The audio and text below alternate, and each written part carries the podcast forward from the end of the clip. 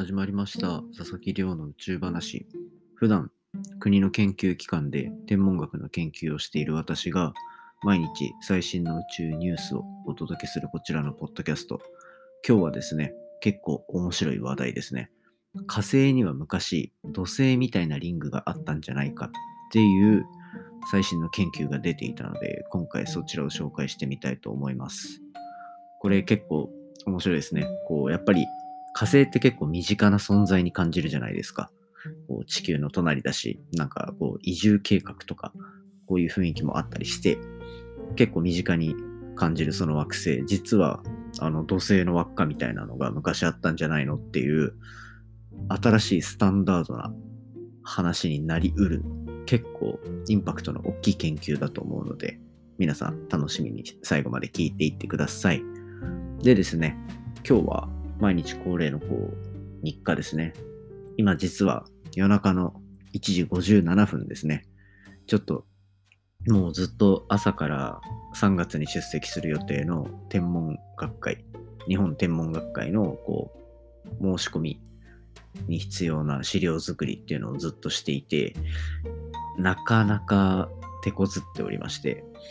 もう朝からずっとどころか、この1週間ぐらいずっとそれに費やしているぐらいの感じなんですが、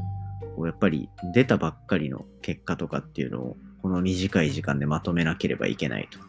いうところがなかなか大変だなっていうところと、あとはもう単純に時間が足りないと思ったので、結構この1週間、まあ何回か報告させていただいたと思うんですけど、寝ずにやっていて、その結果ですね、こ、資料にミスが多かったりとかっていうのがちょっとちょくちょく発覚しまして、まあ結局自分で自分の首を絞めるみたいな。で、なおかつこう、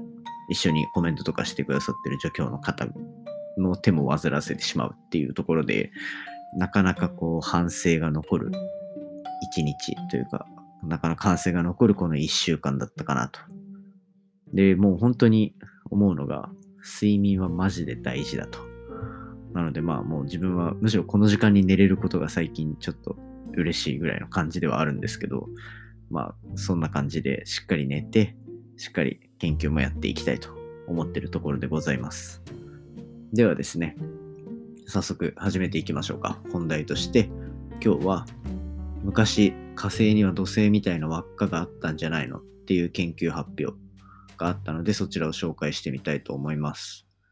で、火星といえば、さっき話した通り、まあ、私たちの将来の移住先としても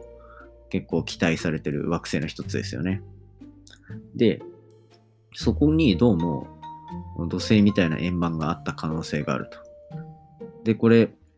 実は今まではそんな風には全く考えられていなくて、というのも、火星の周りには地球にとっての月みたいな感じで、こう衛星が回ってるんですね。で、その衛星の名前がダイモスって言います。なんかおにぎりみたいな形してて、まあ結構、えー、これがみたいな感じなんですよ。まあ火星にとっての月ですね。で、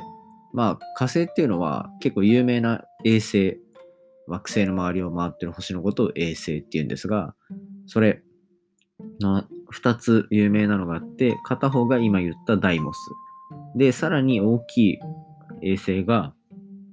フォボスって言います、フォボス。でですね、今回はこのダイモスってちっちゃい方に注目して、そいつの動きを見てあげたんですね。で、なんか、そいつの動きを見てあげて、昔、どういうふうにそいつが作られたのか、ダイモスが作られたのかっていうところを解き明かす研究でした。なかなか壮大でですね、こう、実は火星の周りに回ってるそういう衛星がどうやってできたのかっていうのの有力な説の一つに、巨大隕石の衝突説っていうのがあります。これはもう文字の、言って文字のごとくというんですかね。えっ、ー、と、火星の表面に昔、こう巨大な隕石が衝突して、そこの表面に衝突した時に弾け飛んだ表面の物質とかがだんだんこう空中で固まり始めて形成した惑星なん、惑星じゃないや、衛星なんじゃないかという説が2017年ぐらいから、まあ、割とこう火星の周りを回ってる衛星のが作られたきっかけとしては定説になっていたんですね。ただどうも今回発表されたこの論文で、そんなはずはないと。隕石でできたもんじゃないんじゃないかっていうニュースタンダードな考え方が発表されました。で、それどういうふうに見つけたかっていうと、まあ簡単に言えばですね、今回ってるその衛星の軌道っていうのを計算してあげて、それを時間を巻き戻してあげるんですね。もう何千年、何億年と巻き戻してあげると。ぐるーっと。そうすると、どうもその軌道自体が、なんかこう惑星に隕石、火星に隕石が衝突して持ち上がってきて軌道に乗ったっていうところよりも、昔からこうぐるぐる回っていた。で、昔はこう円盤として周りに星がいっぱいあって、お互いの重力でこうバランスをとって回っていた時のそういう軌道に非常に近いんじゃないかっていう計算の結果が出たっていうところなんですね。こういうふうにこう今の星の動きを見てあげて、その、それによって時間をぐるーっと巻き戻してあげる。それによって昔どういう姿をしていたのかっていうところを多く解き明かす研究でした。で、これですね、こう、なんか論文の中で結構最終的にこう主張の部分で結構強い主張なのか弱い主張なのかっていうところの一個差になるところが、こう、ポッシビリティと、ポッシビリティ可能性ですね。ポッシビリティって書いてあるような、いわゆる可能性の指摘なのか、それともこれは証拠だと、エビデンスだというような言い方をするパターンと、まあ、あるわけですよ。で、その中で今回はどうも論文の最後に、これはもう明確な証拠だと、エビデンスだと言っているので、筆者は相当な自信があって書いてるっぽいですね。ただですね、まあ、こういう新常識っていうのは、新たにこう他の研究者がこう吟味しては非難し、などを繰り返して、まあ本当に通説になっていくものなので、こう2020年に発表されたこちらがいつニュースタンダードになっていくのか、今後どういう話題のかっさらい方をしていくのかっていうところが非常に注目かなと個人的には思っております。ということですね。今日はちょっと自分の専門からはかなり遠かったですけど、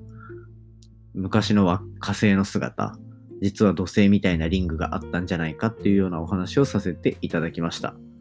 今回の話もですね、面白いなと思ったらぜひお手元のポッドキャストアプリでフォロー、サブスクライブよろしくお願いいたします。